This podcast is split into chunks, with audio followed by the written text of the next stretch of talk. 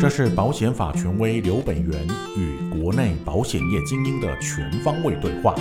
带您了解保险世界的个案秘辛，解锁行销密码。王牌会客室与您畅谈保险大小事。大家好，我是刘北元，很高兴又跟大家见面了。大家这个月还好吗？又来到了每个月王牌会客室的时间了。我们这次邀请到的来宾是富益达保险经纪人公司的副总林新等。呃，新等的话，他有一个非常特别的经历。那原先是一开始啊，其实他就投身保险业，在星光人寿工作。那之后呢，他转战到了银行的保险部门。哦，但是他担任的并不是行销人员哦，而是行销与税务的教育训练的工作职位，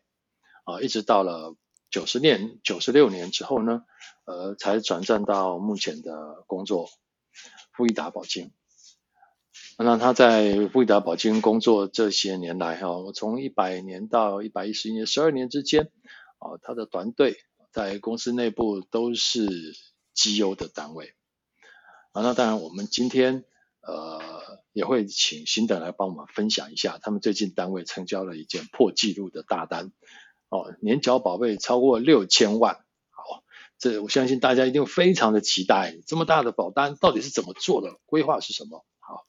我们今天要慢慢的请新等来跟我们聊。那当然，其实新等个人的行销也是获奖无数啊。那我们赶快进入今天的主题，就不多说废话了。Hello，新等，非常欢迎你来。嗨，大家好，北元老师好啊，谢谢北元老师的邀约。呃，最近也都在北元老师的高铁的无限讲堂，还有富益达的管顾课程，跟着北元老师一起学习。那在这中间也让我们收益良多。那刚刚讲的一些 case 啊，其实都还是从学习过程当中才会让我们有得到这样子的一个单。哎还是要谢谢老师，谢谢。好，新等太太客气了哈。好，那我我想第一个问题哈，我想要跟您聊的哈，就是说你一开始其实就锁定了保险业，但是后来却从保险业转战到呃银行业，但其实你还是在保险这个部门哦。是，然后最后再转到保险经纪人这样，所以其实虽然你有一段时间是从保险到银行，但其实从从事的工作来看是没有间断的，一直都在把你的专注的焦点都放在保险这个行业这样哈。啊，那我们想要就是请你们分享一下，就是说其实你你从呃寿险公司转战银行，从银行再转战。呃，保金啊，这中间有没有什么可以跟我们分享的？就说第一个就是你为什么会这样去去做这样的转换？第二个这样的转换给你有什么样的呃，你有什么样的感受哈？可以在我们这边跟大家来分享一下。好好，谢谢。其实啊，这这一路的发生哦，真的都都很很很有感受啦哈，也都是很多贵人的帮忙。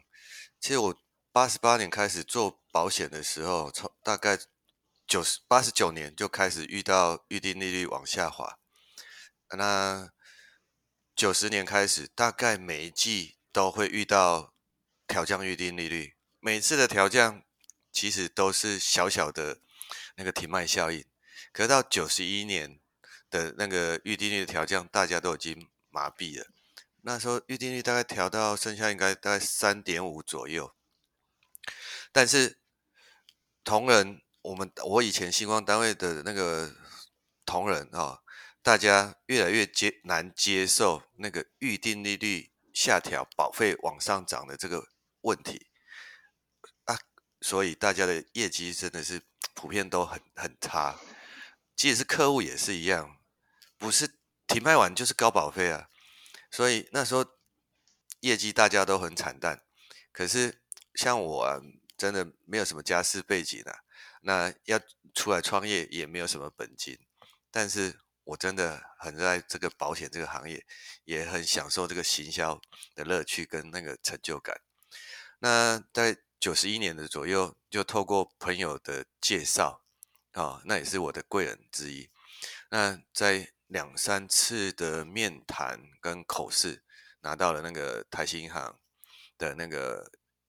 保险的训练辅导的人员，叫做 IC。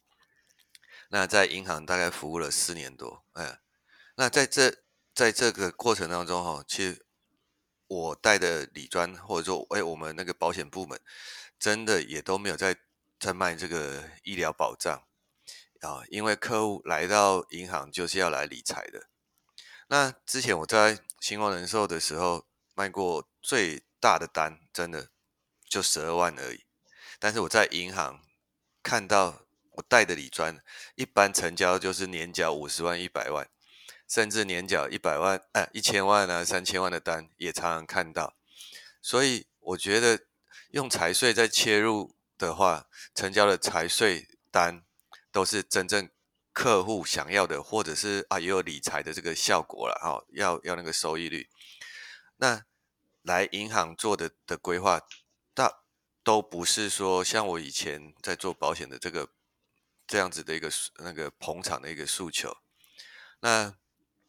九十二年之后，我在台新那个辅导理专的那个所得然后所得税率都在三十趴以上。但是九三年起，要想要让李专创造三到五倍的业绩，我才会有这样的收入。那李专的那个能力越来越高，那我们的那个奖金率就越来越低。那要创造这样的一个收入，真的到九五年的时候，我就觉得说，我还有能不能每次都让李专创造三到三到五倍的那个绩效？那会不会以后就会？没有奖金的啊，又是遇到第二个贵人，就是我以前星光的同事，哎、啊，也是那个现在的那个富益达的另外一个洪副总，哎、在他的说明介绍之后，哎，就在九九六年的时候转战来富益达保经，这个整个过程其实都是一路很多好的发生，也是很多贵人的帮忙，才有现在的我，谢谢。OK，好，新的，我们刚刚其实听你这样做，做做这样简单的一个说明，我们可以看到说，呃，应该说你一开始进入的一个保险的行销的团队，好像他们是比较一个传统商品利率为导向的一个呃行销的模式哈，然后到了银行以后，好像眼界就开了哈，对不对？是啊，好，到银行眼界就打开了，感觉说真的不一样，人家做的是不一样的东西啊，好。那他们都是以财税规划、传承规划为主的哦。嗯、那我我我想说，你经历过那么多的这种以传承财税规划为主的，其实有很多很多的保险从业人员哈，也很希望能够这样转型。我想，首先能不能帮我们举一个你经手过的案例来分享一下，说，呃，这种传承财税规划到底是怎么做的？这样用个例子来跟我们说明一下，谢谢。好，其实有时候也要看客户的属性啊，哈。有时候客户属性如果在积极于投资创造获利的时候，有时候跟保险的收益率可能现在的两趴三趴或以前的三趴四趴，真的，一般的客户也是不太会有兴趣。可是客户的形形态或者是他的想法是会改变的。像我之前有一个客户经营了十几年，都不得其门而入，想说要怎么卖他保险，对啊。哦，因为他只在于意那个投资报酬率，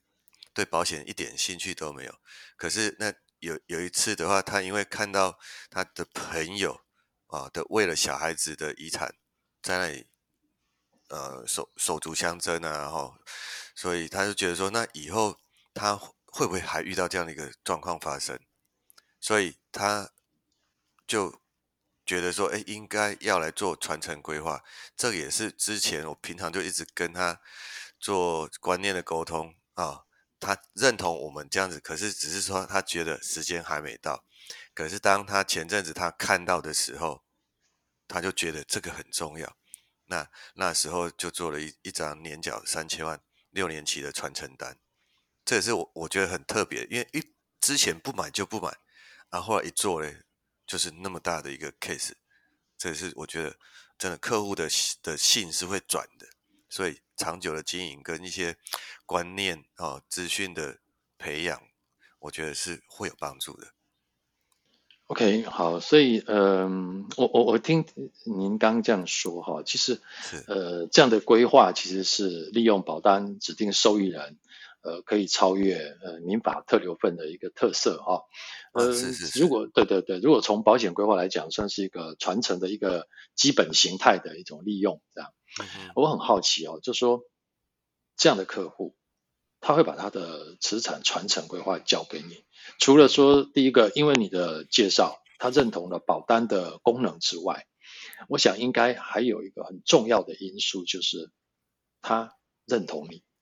那我想很好奇，就是说，呃，你像你是怎么样去取得客户的信任跟认同？他愿意把这么大的一个金额的传承规划交给你，而不是交给别人或者交给其他人？好，那各位帮我们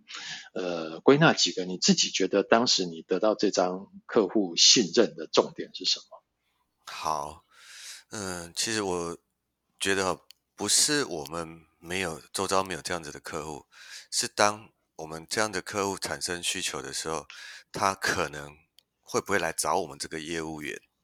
所以像平时我就会一直持续给客户这样子传承。规划相关的资讯的分享，像上完的一些课程，像北北老师的的专题啦，或者是那个高铁无限讲堂的一些学习的一些触动，我都会跟几个大的客户啊，主要的客户哈去做面对面的分享。那如果其他比较中中型的一般客户，可能我也会做一些整理资料，然后去跟他们做。那个赖啊，或者是微微信啊，那那这些的一个分享，要让他知道说，哎，我们有在学习，然后有一些资讯也跟他分享，让他慢慢的他会对于我们在这个领域会有一个认同，在他心目中，可能我们就是一个财税的一个顾问，甚至是个专家。当以后他遇到这样的一个需求的时候，可能就会来跟我们做咨询也好，或者是。大家沟通一下，那只要有沟通就有机会。那另外一个是我在跟客户在谈任何的规划或者是观念的时候，真的我都觉得说，我们要客观的分析，保险不是说包山包海就是一个万能的东西，所以真的要客观跟客户做分析，客户才会觉得说，哎，你是中立的，或者站在他的立场，像。我刚刚讲那个三千年缴三千万六年期那个客户，他也也也是很理性的，他也是说啊，只有我哎，只有他只有听过我跟他讲说，保险不一定免遗产税，他自己也认为说保险不一定会免遗产税，啊，所以他就觉得说我很客观，哎，不会那个包山包海，然后在商品在做推荐的时候。呃，可能也是因为我是经纪的关系，所以我都大概会准备两三种商品，两三种商品让客户去做选择。哎，有的商品可能就是保障高、利率低啊，哎，有的可能就是叫解约金高啊，保障比较低。啊，我也都会比较理性、客观，让客户做选择，不会太强销、太 push 客户，造成客户的压力啊。这是我觉得我的客户。跟我做规划或者是做交易也好，哎，他都能够呃，可以比较平顺嘛，或者是说比较不会有压力啊，嗯嗯，不是被影响。好，了解了解。其实其实我觉得新等刚刚讲哦，我我来呃回应一下您的说法哈。其实应该想说，在面对客户要取得他的信任，第一个。必须形象的建立，专业形象建立必须要长时间的去进行，啊，不是第一次见面告诉客户些什么讯息，客户就会说你很厉害，就会相信你，不会，他需要很长时间的去经营一个个人的形象。好，第二个就说新等在刚刚提到一个重点，就是如果你跟客户在已经进入到了呃各 one by one 的这种所谓的商品。规划讨论的时候，啊，新的刚刚讲了一个非常重要的，就是站在客户的立场去思考，是，哦，不不是站在我们销售的立场，说我一定要赶快把商品卖出去，所以就讲的包山包海，是，哦，那心疼 讲的角度是，呃，虽然我已经跟客户进入了决赛圈，在对谈了，但是我依然还是站在客户的立场来看待保险这个商品。好，那我觉得这点也很重要。那第三个当然就是把选择权交给客户。嗯嗯。好，不要去硬塞给他你最喜欢的保单，而是去让客户可以在市场上得到充分的讯息，做出选择。好，我想应该从长期的形况培养，跟已经到了个别的对谈，到收，应该讲到了收网的最后阶段，这三个阶段啊，我们看到新的。的想的诀窍，我把它稍微整理一下：长期培养，谢谢谢谢长期培养信任，客观的站在客户立场做解说，然后到最后收网的商品选择上，把选择权交给客户。好，现在 我这样帮你再做个回应哈，不晓得这样有没有合乎您的想法？这样哇，对，老师 真的很精准，嗯，真的，你整理起来感觉会会会会更更简单，更让人家更了解，嗯。谢谢。谢谢谢谢谢谢谢啊接下来我们当然呃要来谈一下就是使那个单位有个六千万的保单能不能跟我们分享一下？我好好奇哦。好。ok ok 好。好好。其实收这个大单的这个同仁哦他也是前阵子才由别家公司来转战我我们我们我这个单位的哈。那其实这个客户是他的亲戚啊就有一定的关系度。非常的富有，嗯，但是哦，以前这位同仁去跟他的这个亲戚在谈这个 case 的时候，都会成交，但是可能都是几万块或几十万的保费的储蓄险捧场的。我认为这都是捧场，因为客户的资产规模买个几几万块或几十万，真的那个不叫做规划。那自从他加入我们富益达的这个传承财税的学习这个行列。就这样子让他用传承的角度去跟客户谈，哎，这样就收了哦。哇，所以说其实，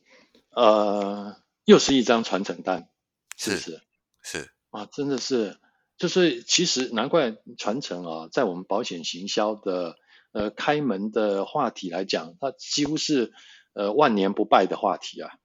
是哦，这这传承的话题永远都会那么吸引着呃高资产的客户去留意啊，去关注这个传承的问题。我想，其实最近张国伟的呃状况哈，再一次博得媒体版面，我相信一定会有很多企业主心有戚戚焉呐。是啊，这么大的集团现在感觉上要分家了啊，我想很多企业主可能都会想到，那如果是他，他该怎么安排？好，那我们想延续下来，就是说这么高的保费啊，预计就是说啊，好像是三年缴嘛，哈、嗯。那所以说呢，这这可不可以分享一下那个？不好意思，这当然可能有智慧财产权，那但是我还是要麻烦心等，就是说，呃，能不能跟我们大概介绍一下它的具体规划方案？好啊，好啊，其实它是真的三年，哈，因为有一些朋友会在问说，哎，这 case 是不是用减额缴清啊？啊，不然为什么？呃只会做三年，那其实呃，我我跟大家分享，它原本就是三年三年期的哦，不用谈减额缴清，因为一个规划哈，我觉得又把减额缴清这个机制带进来，可能会让整个行销的这个过程那就复杂，因为客户最主要的就是指定收益，然后跳脱应继分、特留分等等，那其实它三年的话，大概。一年六千多万，三年大概总缴在一亿八，那它的保障就两亿四千万起跳。那我们来看一下，其实一亿一亿八这样子一个数字，或者是两亿四，然后如果在客户的资产的这个一般的资产的那个规模里面，或者是说呃计算里面啊，它未来都一定会课到遗产税。啊，那如果说透过买保险之后，即使是保费被课遗产税，或者说以后的这个保障两亿四被课遗产税的话，两亿四的那个保险给付如果不课遗产税，也会课到最低税负制。所以我都是跟客户直接就讲，哎呀，其实我们把身价做起来，一亿八变两亿四，即使是两亿四，不管是遗产税还是最低税负制，课了二十趴之后，还有将近两亿，大概一亿九千多，还是会大于他的那个总保费。那客户他要的是指定收益权啊、哦，就是指定收益，未来预留税源，甚至还有少部分可以做分期给付。所以这都是保单的机制，而不是说这个商品它每年呃可能什么三三趴的宣告利率啦，或三点二趴的宣告利率的那个增值。其实这个一点点利率的增值对客户来讲不重要，真的我们。就是在谈传承，让客户聚焦在那个预留税源、指定收益啊、哦、分期给付啊、哦、啊，还有刚刚讲的那个跳脱应积分跟特留分，那握着这些的掌控权，客户就有很好的一个分配权，就会有尊严。这是后来让客户觉得说，哎，他要把部分的资产。哦，一定是部分的，不会全部。哎呀，把部分的资产放来这边，然后做规划的原因，最主要都是这个部分，而不是在商品的收益率。那客户也觉得说，哎，我有有做规划，没做规划，可能都会被课二十趴。但是透过保单的一点点的一个。杠杆的一个机制，因为客户年纪比较大，哦，所以一亿八只有两亿四的保额，但是两亿四的保额也足够让客户去做预留税源、指定收益、分期给付啊，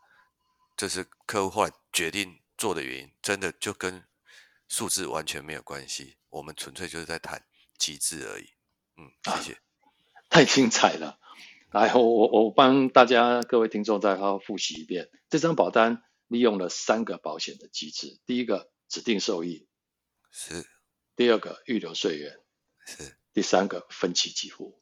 是是是。好，这三个东西，这三个保单的功能里面，其实保险法规定了两个：好，指定受益、分期给付。嗯，好，那预留税源是我们从税法上面。呃，去衍生出来的一个保单的一个很特殊的一个功能。好，所以其实我们这样听起来，我们会会发现到说，其实这些这些这这这一张保单的操作，其实没有我们想象中那么困难嘛。啊，真的就是啊，真真的客户其实完全就没有在看利率，没有在看什么保单的呃比较好数字，其实就是一些保单的基本功能的一些搭配跟组合。主要我认为就是客户认同了保险这个机制了，啊，那其实数字就不是问题啊。是，好，所以新的谢谢你啊，就是说其实愿意把这么高额保险的一个操作方式啊，呃，在公开的场合来做分享，真的不容易啊。而且我应该要替所有的听众朋友来谢谢新的这么大方来分享。哦，这个一般来讲大家都讲说是极机密啊，就是我觉得请问一下。现在这个前辈，你到底是怎么做的啊？跟着我就对了，大概都这样讲嘛，哦，那这根本不会去讲到底怎么做的。谢谢你，谢谢，真的非常感谢你。不会。好，我觉得我接下来要帮很多很多的业务同仁问你一个问题，就说，嗯、呃，你你你这样，你看您您的在我们节目上，您可以侃侃而谈一个年缴三千万，一个年缴六千万的这样这么一个高资产的客户，其实。我们常常在很多很多的呃跟业务同仁的见面跟聚会中，听到他们在谈论一个话题，就说我又没有认识像你这样那么高资产的客户，嗯嗯，所以你这些你讲的这些财税规划的方式、指定受益人的方式，我我根本用不上啊！我的客户成家的不高，怎么可能可以把关？好，那大概。这样的话题非常的多，那这种所谓的自怨自艾、抱怨的这种呃说法，其实相当的普遍啊，你很容易就可以听到了。那新的能不能给在这样的一个还在这样的一个呃想法中，对于财税的学习，对于法律方面的整个课程的学习，还在观望，甚至于还在排拒的人，你你怎么去看待这些问题？好，好，OK，那其实。大部分的人啊，真的高资产的客户真的不多啦。像我刚讲的成交这两件的的这个客户或者是 K 都不是同一个业务员嘛，哦，那其实高资产客户他周遭也一定有很多顶尖的同业在服务，所以当我们一直那个汲汲营营或聚焦在这个高资产客户的这个经营的这个中间哦，其实这个呃竞争对手很多，然后这个呃成交几率可能也不会那么高，因为数量没那么多。那其实我是觉得说，我们周遭的很多中产阶级的客户，我们就可以运用这个财税啊相关的这个技巧或者是观念啊，来去跟这些周遭的客户做服务。然后这些周遭的客户其实会随着我们的年资资历，他们也有可能会慢慢长大。那那也有可能会。他事业发达啦，或者是承接了呃上辈留下来的呃上一代留下来的那个遗爱。那现在我们应该要专心经营在我们这周周遭的这个中产阶级。那中产阶级的这个传承的这个部分呢，我我之前上过老师的这个保单的那个杠杆的那个效果，我觉得。他在还没有很高资产的的这个状况的底下，就可以运用保单的杠杆效果，可以创造一个身价，创造一个未来的预留税源，创造一个指定受益的一个价值。但前提就是我们要相信我们的相信，我们要先能够感动自己，才能够去感动客户。我常跟同仁讲，你自己都觉得不好的商品，你去谈的时候。客户会有感受的，但是你有觉得一个很棒的商品，你在跟客户分享或在跟同仁分享，大家可以看到你那个眼睛里面是有亮光的，对啊，好像真的真的真的，哎呀，像我之前刚开始在做这个高保障的人生风险规划的时候，我又买了一个嗯远雄的一个商品，那时候我就觉得这个商品非常棒，结果我周遭我单位的同仁或者我我。公司同事很多的的人就跟着我，也都大家都一起买啊。然后我几乎我谈的客户十个里面就有六个七个就一定会做啊。所以真的要相信我们相信。然后像我来再举例一下刚刚讲那个中中产阶级的这个部分哈。我有一个体育老师的客户，在三年前中风他往生了，那理赔金大概有五百五百多万。那时候他的老婆。还有两个小孩，好，留下两两个老婆，哎，一个老婆跟两个小孩，对不起，两个老婆，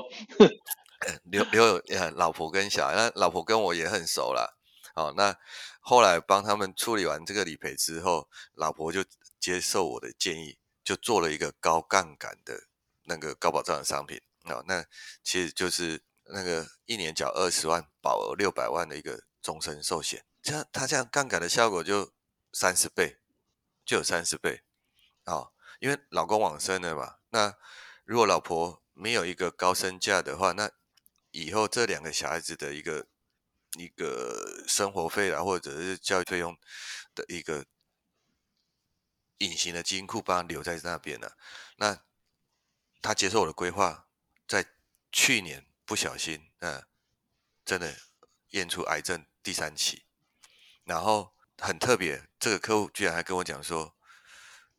谢谢我当初接受了我的给他的一个建议，让他可以放心的做治疗，也不用担心医疗费，也不用担心以后小孩子的教育费用的这个问题。”那真的我，我我当下真的非常感动，而且他还在 FB 稍微分享了这样一个经验，然后也帮我推荐了很多的中小规模的。企业主或者中产阶级的一个客户，其实客户的一个自身的经验的一个推荐，这个比我们呃自己去找很多客户的成交的效果还要好，客户的转介绍的效果会非常好，所以这我后续也有很多的这个传承单，做人生杠杆规划的这个 case，都是来自于客户的转介绍或者是再介绍。嗯，所以真的不用太担心说没有高资产客户了，中产阶级的客户真的用心在做，站在客户的立场，就会做不完的。哇，所以其实呃高资产当然它有高资产的条件，但中产阶级其实呃你只要善用保险的杠杆，啊，其实可以为他们创造刚刚金总讲的一个非常棒的名词，叫隐形的金库。嗯嗯，啊，我刚刚有听到，对，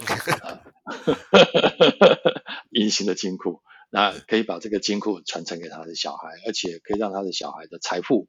增加。我想在中产阶级上，他们如果在这一代没有做到的财富水准，可以透过保险杠杆留给下一代来完成。是好，我想非常认同。刚刚那个故事非常感人，但其实我要提醒所有的听众朋友哦，其实，在行销保险的过程当中，我相信每个人都曾经遇过感动的故事。那个感动的故事。你一定要把它变成是自己最大的动力，继续往前走，来支持你认同这个产业、这个行业、这个产品。好，我们今天非常谢谢新等啊，那也希望说下一次我们还有时间的时候再邀请您来聊一聊。好，好，那我们就跟新等说拜拜。好，谢谢大家，拜拜，拜拜。好，我们今天的节目就到这边。如果结束之后有什么想法，或者你下次想听什么呢？都欢迎您在下方跟我们说哦。王牌会客室，让你专业零距离。我们下个月再见了，拜拜。